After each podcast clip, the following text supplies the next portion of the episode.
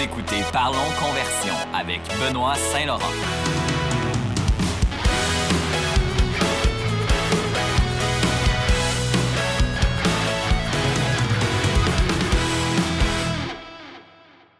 Bonjour et bienvenue à un nouvel épisode de Parlons Conversion. Voici encore euh, votre hôte, Benoît Saint-Laurent, qui cette fois-ci est en, on est en direct aujourd'hui de Gatineau dans le 819, donc de retour dans la belle province du Québec.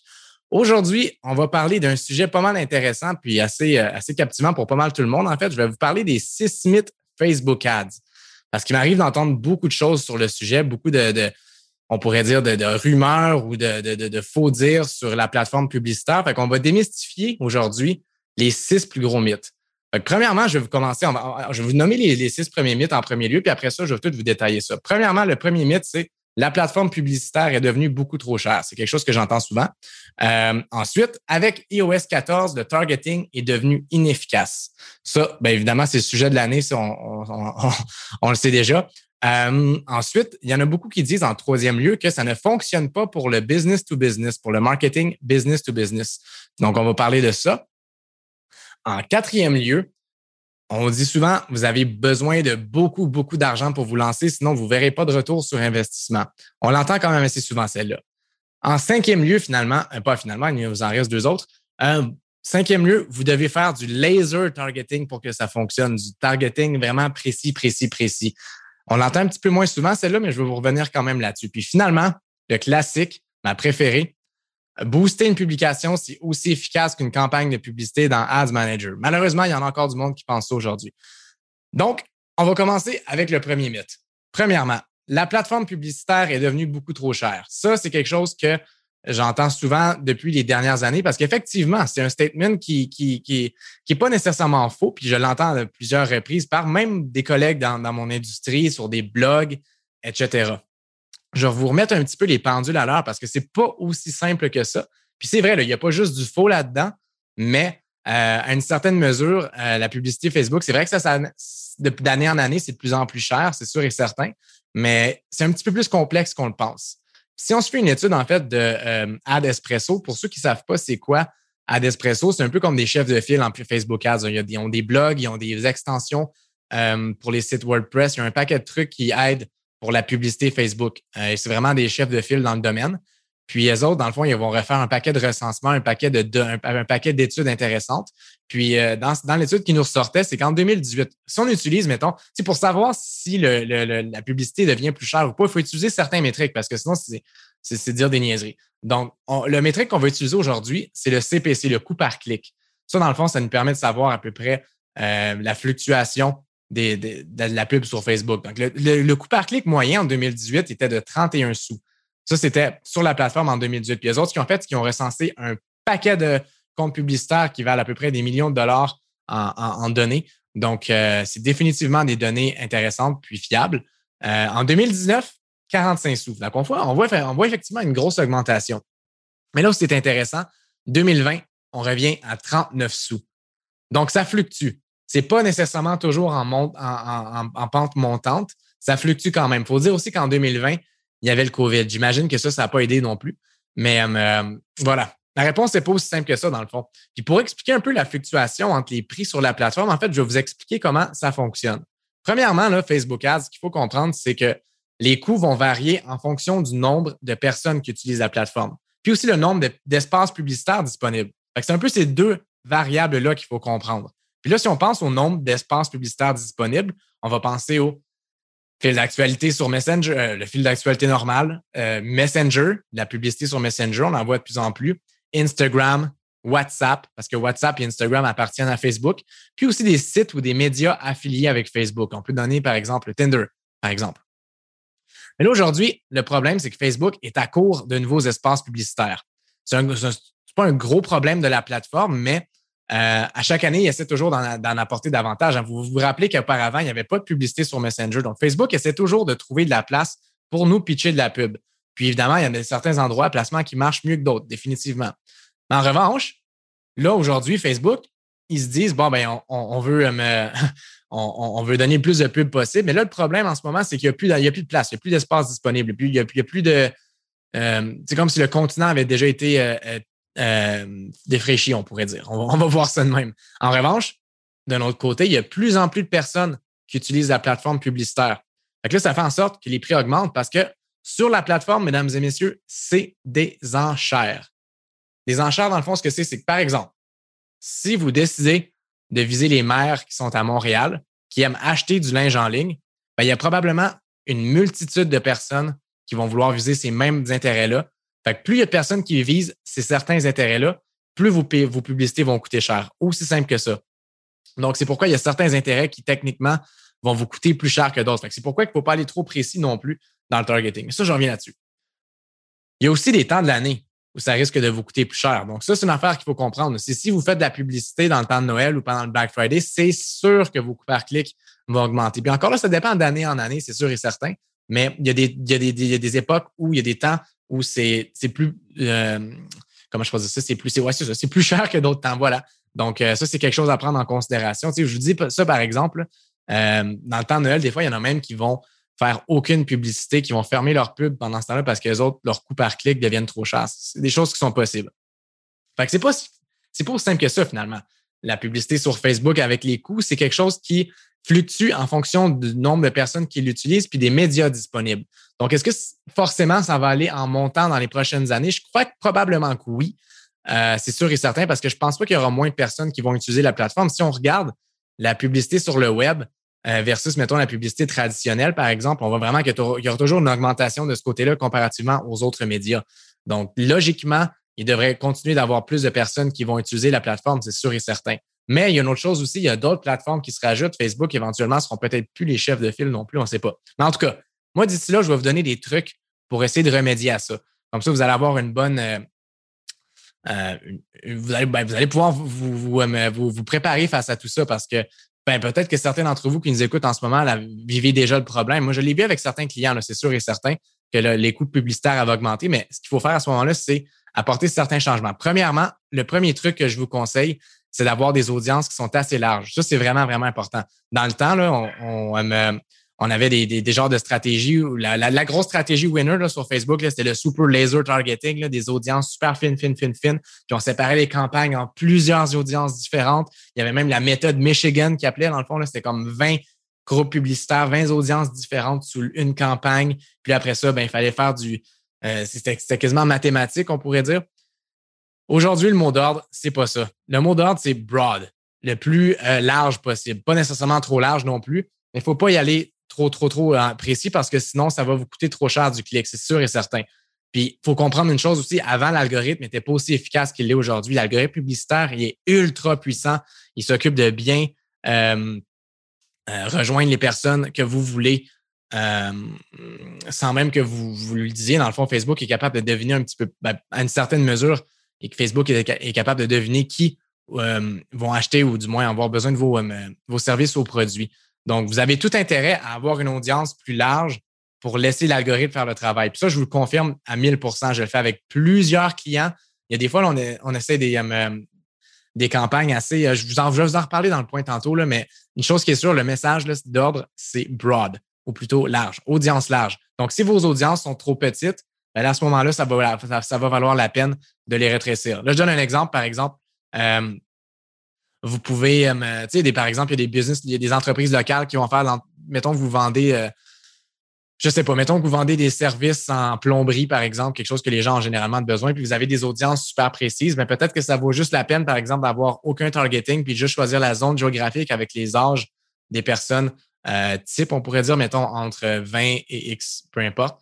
Euh, donc, c'est c'est d'élargir vos audiences. Fait que ça, c'était le premier truc par rapport au premier mythe. Ensuite, assurez-vous d'avoir du bon contenu publicitaire qui vont ressortir par rapport à vos compétiteurs puis qui vont aller chercher de l'engagement.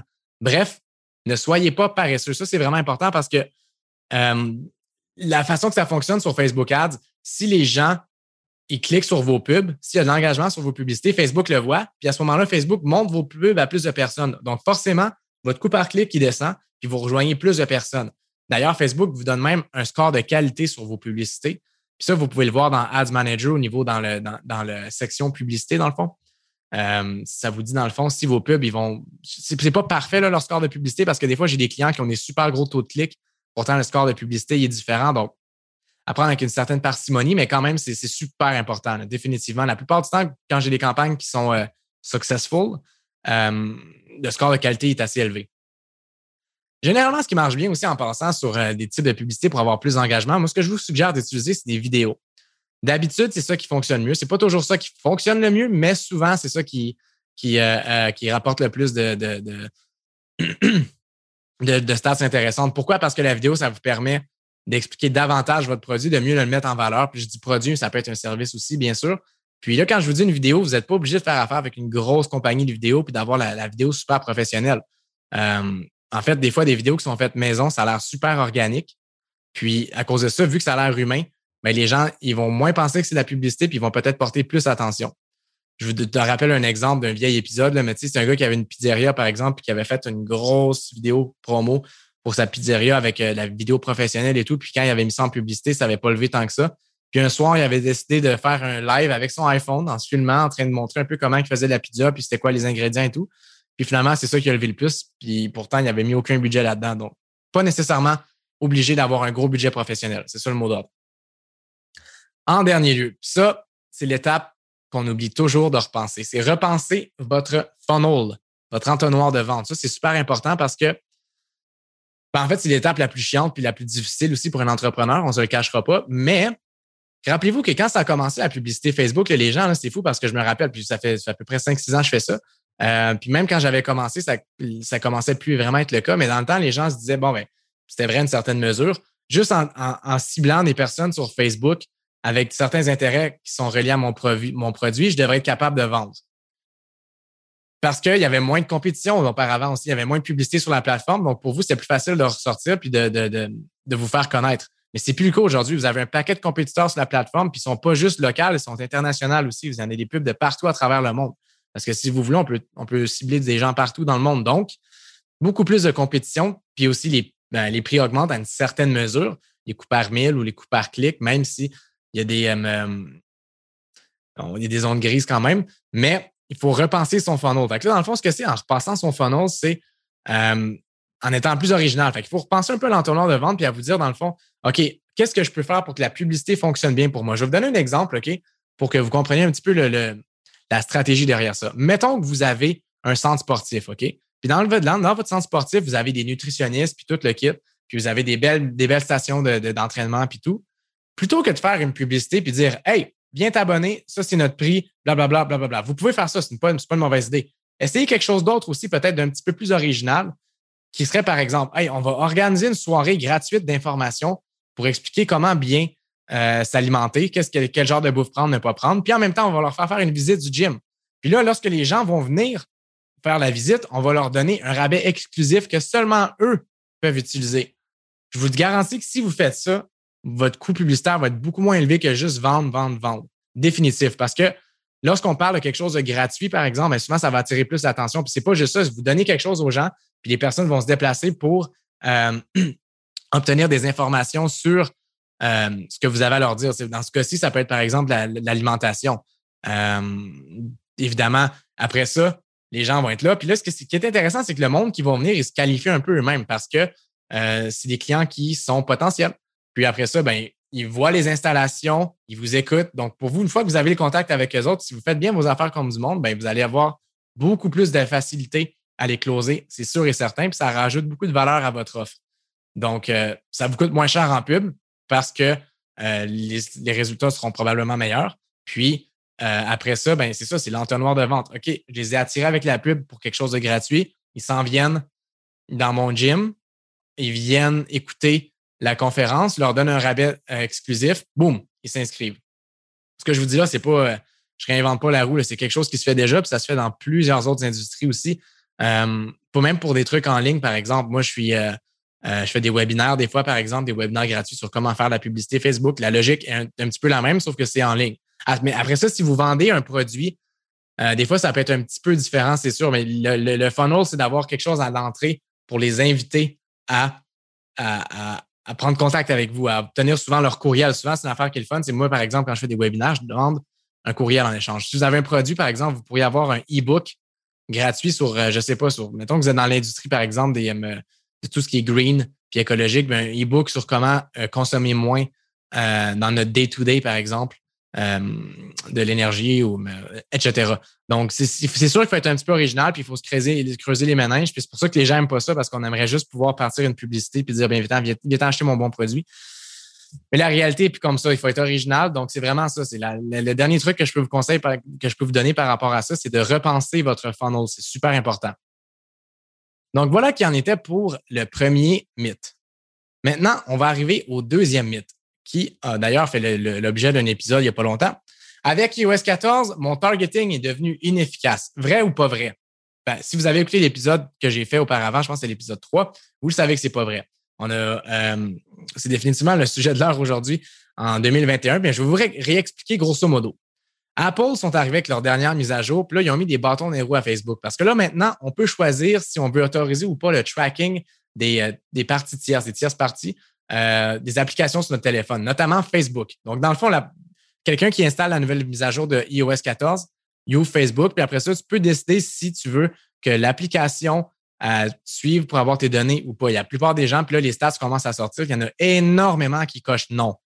Puis ce qui arrive à ce moment-là, c'est que Facebook fait comme Oh, plus d'informations, terminé. Ça change la game complètement pour Facebook parce que Facebook, eux autres, ils servent du pixel, notamment, pour euh, collecter des informations sur les utilisateurs.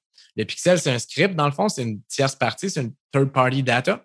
Puis là, ben, en refusant le tracking, le pixel, il reçoit pas, ben, il ne peut pas transmettre l'information à Facebook.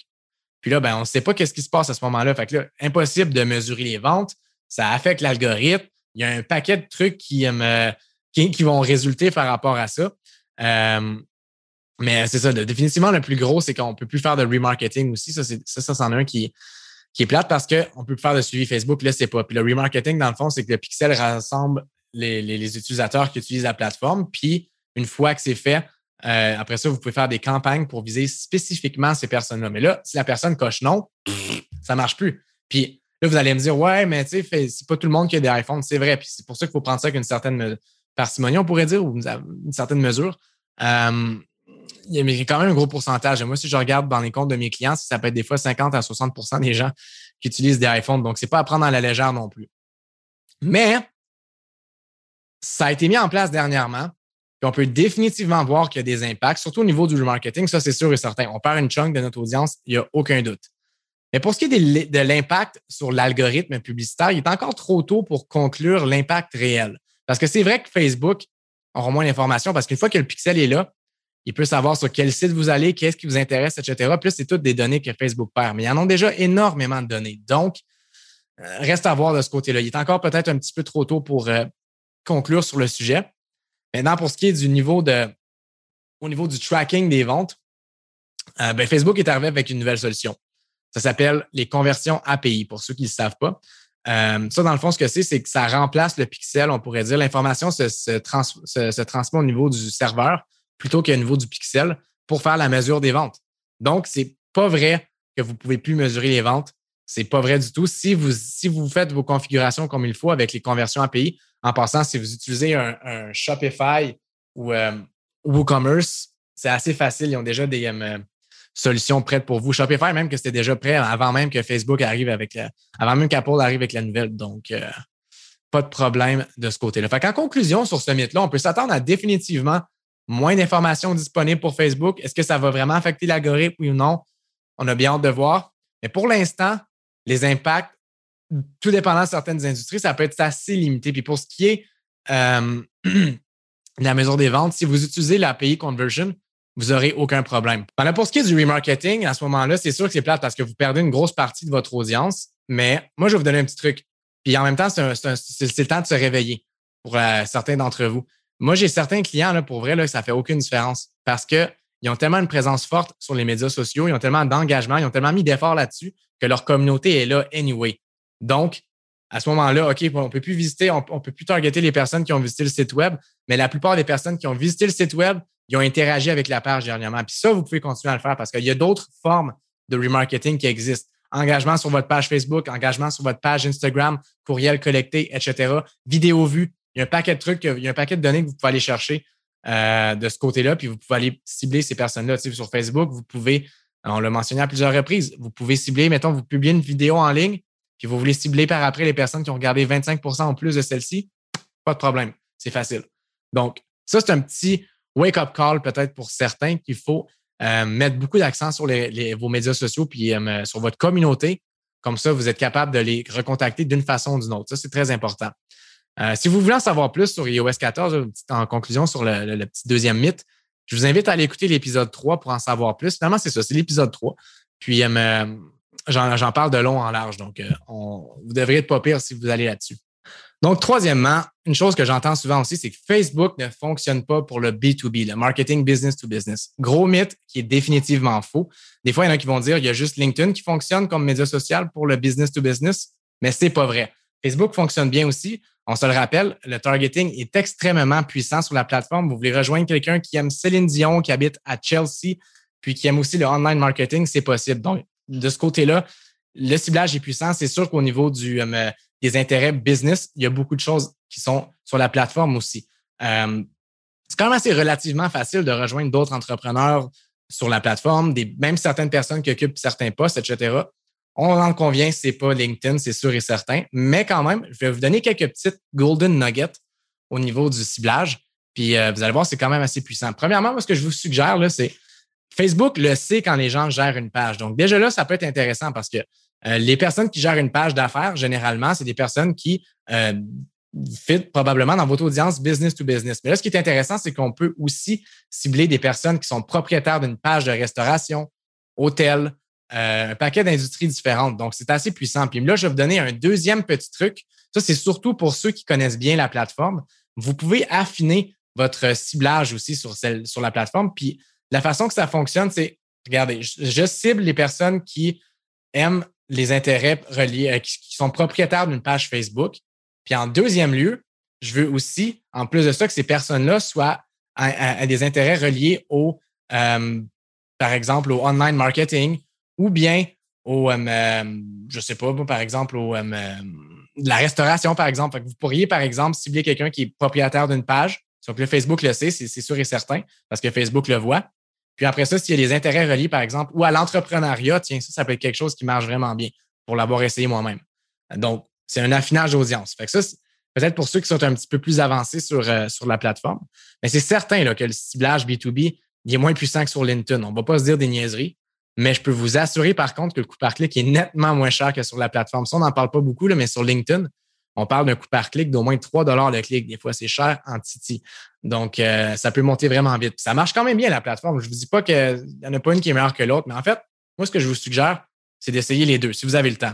Euh, moi, j'organise des fois, par exemple, euh, mais surtout là, lorsque j'habitais à Chypre, j'organisais des, conférences sur comment faire la publicité Facebook. Puis c'est ça que je faisais. J'utilisais les deux plateformes pour aller chercher mes leads, pour aller chercher mes participants. Puis les deux m'apportaient des participants intéressants. Donc, euh, je peux vous le confirmer de mon côté que moi, j'ai pas de problème à utiliser ces deux plateformes-là. Euh, c'est sûr que la qualité du lead peut aussi varier. Puis là, on va se rappeler de l'épisode numéro 8 avec notre chum Alex Vanier de Hello Darwin. Il nous racontait ça lors de l'épisode 8. Les autres, ils utilisent, aussi, les deux plateformes publicitaires pour faire la publicité. Puis ce qu'ils nous racontaient, c'est qu'ils ont davantage de volume, davantage de leads pour, euh, qui proviennent de la plateforme Facebook, mais ils en ont beaucoup moins sur LinkedIn. Par contre, ceux qui sont sur LinkedIn ont un davantage, euh, sont plus intéressants, on pourrait dire. C'est des plus gros contrats. Donc, leur coût par acquisition est plus élevé sur LinkedIn, mais des leads peut-être de meilleure qualité. C'est un petit peu ça qu'il nous disait. Donc, en conclusion, sur le, mythe numéro 3, c'est sûrement pas une mauvaise idée d'utiliser euh, Facebook Ads pour du B2B, mais je vous suggère quand même d'utiliser d'autres plateformes pour ça. Mais définitivement, ça marche pour le B2B. C'est juste que euh, ça dépend vraiment aussi de l'industrie dans laquelle vous êtes. Puis un petit truc aussi que je peux vous donner, si vous n'avez jamais utilisé Facebook dans le passé pour votre entreprise, vous n'avez pas de page, vous ne l'animez jamais, puis vous ne faites rien dessus, ben, il y a des bonnes chances que la publicité, même si vous avez un bon targeting, ça ne ça marchera pas non plus. Donc, il y a ça qu'il faut prendre en considération. Quatrième mythe. Vous avez besoin de beaucoup de sous pour vous lancer sur la plateforme. Pas nécessairement. Parce qu'en fait, c'est le contraire. Si vous voulez tester un produit, un service, un site web, whatever, euh, c'est pas mal la plateforme idéale pour vous. Vous pouvez tester différentes audiences à la fois. Vous pouvez ajuster vos budgets de façon, de façon très flexible. Donc, c'est pas mauvais tout. Par contre, c'est vrai que ça peut prendre du temps avant de voir des résultats. Ça, c'est la chose qu'il faut prendre en considération, c'est sûr. Euh, par exemple, si vous faites un site de e-commerce puis que vous voulez tester celui-ci pour savoir qu'est-ce qui fonctionne avec vos produits ou pas, Ben, si vous partez, mettons, avec un budget d'environ 500 dollars sur le mois euh, pour tester la réaction du marché, peut-être que c'est bien en masse pour vous. Euh, comparez, ça à, d'autres types de médias comme la publicité sur la radio, peu importe, ben, c'est beaucoup moins flexible. Donc, est-ce que ça prend vraiment beaucoup de sous pour voir des résultats? Pas nécessairement. Puis après ça, si vous n'obtenez pas de vente, mettons, après avoir mis 500 pièces dans, votre, euh, dans vos campagnes, là, il faut essayer de comprendre pourquoi. là, ce qui est intéressant avec ça, c'est encore là, c'est l'histoire du funnel. Vous regardez en premier lieu, je fais de la publicité. Là, après ça, je vais sur mon site web. Qu'est-ce qui se passe? Il n'y a pas de vente. Regardez où ça va pas bien. Si votre publicité, elle a beaucoup d'engagement, beaucoup de clics, les coûts par clic sont pas chers, ben à ce moment-là, le problème provient peut-être pas de la publicité, mais plus sur votre site web. Puis après ça, si vous regardez sur votre site web, puis vous voyez que les stats sont un petit peu bizarres, comme par exemple les add to cart, il n'y en a pas beaucoup, euh, etc., bien là, à ce moment-là, il y a probablement un problème sur le site ou même avec votre produit, on ne sait jamais. Euh, d'ailleurs, pour être capable de mesurer si une publicité fonctionne bien ou pas sur Facebook, puis ben, c'est pas juste sur Facebook, en fait, sur euh, Google Ads ou peu importe, il euh, faut mesurer le taux de clic. Le taux de clic, c'est un peu ça qui vous permet de savoir la popularité un peu de votre publicité. Donc, si vous avez, je ne sais pas, moi, par exemple, 100 personnes qui voient la publicité, puis il y en a deux qui cliquent, vous avez un taux de clic de 2% ce qui est très bon en passant. les gens, quand vous ne connaissent pas votre, votre marque, il n'y en a pas beaucoup qui vont cliquer. Vous êtes toujours à un pouce de vous faire oublier. N'oublions pas ça.